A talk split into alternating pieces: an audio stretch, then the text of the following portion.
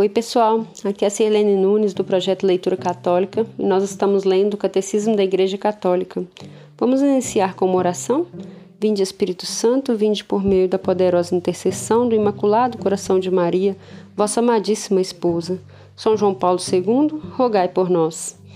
Então, pessoal, hoje nós estamos dando continuidade ao trecho que nós estávamos falando anteriormente sobre é, Jesus, o Filho de Deus né? A gente falou da encarnação, nós falamos um pouquinho sobre é, ele ser um Deus, verdadeiramente Deus e verdadeiro homem, né? E agora nós vamos falar, o tópico, né, o subtítulo é De que maneira o Filho de Deus é homem? É o parágrafo 470. Vamos à leitura? Uma vez que a união misteriosa da encarnação é natureza humana, foi assumida e não aniquilada. A Igreja tem sido levada ao longo dos séculos a confessar a plena realidade da alma humana, com suas operações de inteligência e vontade, e a do corpo humano de Cristo. Mas, paralelamente, teve de lembrar toda vez que a natureza humana de Cristo pertence impróprio à pessoa divina do Filho de Deus que a assumiu. Tudo o que Cristo é e o que faz nela depende de um na Trindade. Por conseguinte, o Filho de Deus comunica a sua humanidade seu próprio modo de existir pessoal na Trindade. Assim, em sua alma como em seu corpo, Cristo exprime humanamente os modos divinos de agir na Trindade. O Filho de Deus trabalhou com as mãos humanas, pensou com inteligência humana, agiu com vontade humana, amou com coração humano, nascido da Virgem Maria, tornou-se verdadeiramente um em nós, semelhante a nós em tudo, exceto no pecado. Né? Essa, a gente até costuma ouvir bastante esse, esse termo, né? essa, essa colocação, e ela é verdadeira. Né? Nós temos um Deus que é Deus e que foi Deus e que foi humano, né? que é Deus e que foi humano, e que ele fez, viveu tudo, né? Eu, eu, costumo até brincar. Claro que quando Jesus era criança ele deve ter caído, machucado o joelho, chorado, porque dói, né? Nossa Senhora deve ter passado noites em claros com ele, às vezes quando bebezinho, chorando, né? Mas teve essa parte humana, mas ele era Deus em tudo, né? Menos no pecado. O novo subtítulo é A Alma e o Conhecimento Humano de Cristo. Apolinário de Laodiceia afirmava que em Cristo o Verbo havia substituído a alma ou o espírito. Contra este erro, a Igreja confessou que o Filho assumiu também uma alma racional humana. Esta alma humana que o Filho de Deus assumiu é dotada de um verdadeiro conhecimento humano. Enquanto tal, este não podia ser em si ilimitado exercia-se nas condições históricas de sua existência no espaço e no tempo. Por isso, o Filho de Deus, ao tornar-se homem, pôde aceitar crescer em sabedoria, em estatura e em graça. Lucas 2:52. E também informar-se sobre aquilo que sua que na condição humana se deve aprender da maneira experimental. Isso correspondia à realidade de seu rebaixamento voluntário na condição de escravo. Mas, ao mesmo tempo, este conhecimento verdadeiramente humano do Filho de Deus exprimia a vida divina da sua pessoa. A natureza humana do Filho de Deus, não por si mesma, mas por sua união ao Verbo, conhecia e manifestava nela tudo o que convém a Deus. Este é, em primeiro lugar, o caso do conhecimento íntimo e direto que o Filho de Deus, feito homem, tem de seu Pai. O Filho mostrava também em seu conhecimento humano a penetração divina que tinha dos pensamentos secretos dos corações, do coração dos homens. Por sua união à sabedoria divina na pessoa do Verbo encarnado, o conhecimento humano de Cristo gozava em plenitude da ciência dos desígnios eternos que viera a revelar o que ele reconhece de desconhecer neste campo. Declara ao Lures não ser uma missão, sua missão revelá-lo.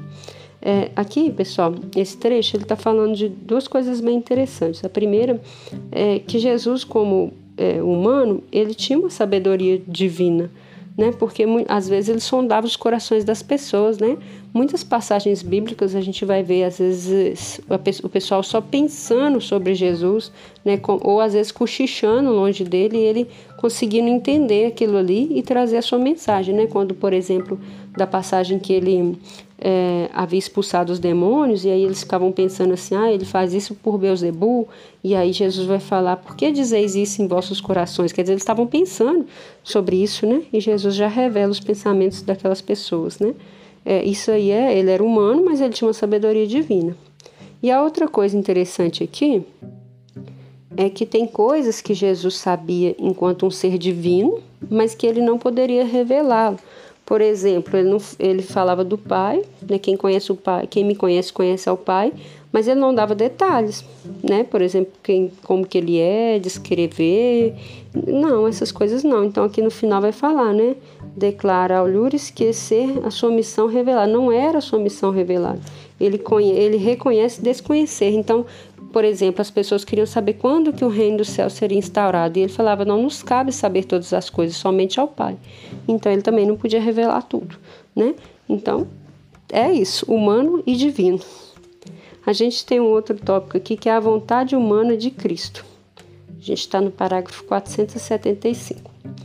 Paralelamente, a Igreja confessou no, no Sexto Concílio Ecumênico que Cristo possui duas vontades e duas operações naturais divinas e humanas. Não opostas, mas cooperantes, de sorte que o Verbo feito carne quis humanamente, na obediência a seu Pai, tudo o que decidiu divinamente com o Pai e o Espírito Santo, por nossa salvação. A vontade humana de Cristo segue a sua vontade divina, sem estar em resistência nem em oposição em relação a ela mas antes sendo subordinada a esta vontade toda poderosa. E aí a gente tem um subtítulo que é o verdadeiro corpo de Cristo. Aqui nesse anterior a gente falou sobre a vontade de Cristo, né, que estava sempre submetido à vontade divina, né, por mais que ele fosse humano, ele estava sempre submetido aos planos de salvação, né, que era divino. E aí o outro título é o verdadeiro corpo de Cristo. Visto que o Verbo se fez carne assumindo uma verdadeira humanidade, o corpo de Cristo era delimitado. Em razão disso, o rosto humano de Jesus pode ser desenhado. No sétimo concílio ecumênico, foi o de Latrão, a Igreja reconheceu seu legítimo como legítimo que ele seja representado em imagens sagradas. Ao mesmo tempo, a Igreja sempre reconheceu que no corpo de Jesus Deus, que por natureza é invisível, se tornou visível aos nossos olhos. Com efeito, as particularidades individuais do corpo de Cristo exprimem a pessoa divina do Filho de Deus. Este fez seus, esse fez seus os traços de seu corpo humano, a ponto de, pintados em, um, em uma imagem sagrada, podem ser venerados, pois o crente que venera sua imagem venera nela a pessoa que está pintada. Isso aqui é muito legal. A gente vai ter uma, uma outra parte um pouquinho mais para frente para falar só das imagens, né? Das esculturas, das pinturas, mas isso aqui é um ponto da nossa fé que a gente é muito questionado, né? Por que ter imagens e tal. E aí aqui está falando isso, né? Que lá no Concílio de Trento foi reconhecida essa figura humana de Jesus, né? Enquanto esteve aqui, então os apóstolos foram descrevendo como ele era, e aí foi se descrevendo, foi pintando, foi desenhando, né? E a gente sabendo que ele é humano, mas divino, essa imagem, figura humana dele, nos faz é, relembrar quem ele era, né? Então, a gente venera a imagem pintada ou a imagem esculpida no sentido de lembrar quem foi ele, quem foi Jesus, tá? Muito legal, a gente não adora a imagem, a gente venera a imagem e adora o Cristo, vivo ressuscitado, que não está ali na imagem em si, mas está representado nela. A gente vai ver um pouquinho mais sobre essa questão das imagens um pouco mais para frente. O outro título é O Coração do Verbo Encarnado. Jesus conheceu-nos e amou-nos a todos durante a sua vida, sua agonia e paixão, e entregou-se por todos e cada um de nós. O Filho de Deus amou-me e entregou-me e se entregou por mim. Gálatas 2:20. Amou-nos a todos com o coração humano por essa razão, o Sagrado Coração de Jesus transpassado por nossos pecados e para nossa salvação. É considerado o principal sinal e símbolo daquele amor com o qual o Divino Redentor ama ininterruptamente o Pai Eterno e todos os homens. Nossa, muito legal isso aqui, principalmente para nós que somos devotos muitas vezes do, do Sagrado Coração de Jesus, né? Porque era um coração humano, né, carnal, que tinha sangue dentro dele e que foi transpassado, né, e onde jorrou sangue e água e lá na, na cruz, né, e de onde nós pedimos que o sangue de Jesus assim ele venha mesmo lavar, purificar, selar a nossa vida.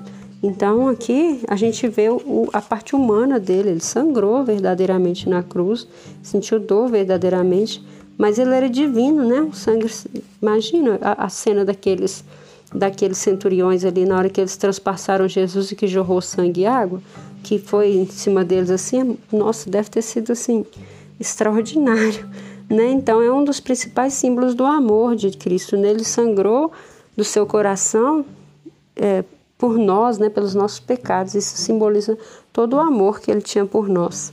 É muito lindo isso. Essa fala final que a gente disse aqui, né? Do coração dele é de, é, de Pio XII, do Papa Pio XII. Resumindo, no tempo determinado por Deus, o Filho único do Pai, a palavra eterna, isto é, o Verbo e a imagem substancial do Pai, encarnou, sem, poder, sem perder a natureza divina, assumiu a natureza humana. Jesus Cristo é verdadeiro Deus e verdadeiro homem, na unidade de sua pessoa divina. Por isso, ele é o único mediador entre Deus e os homens. Jesus Cristo possui duas naturezas a divina e a humana, não confundidas, mas unidas na única pessoa do Filho de Deus.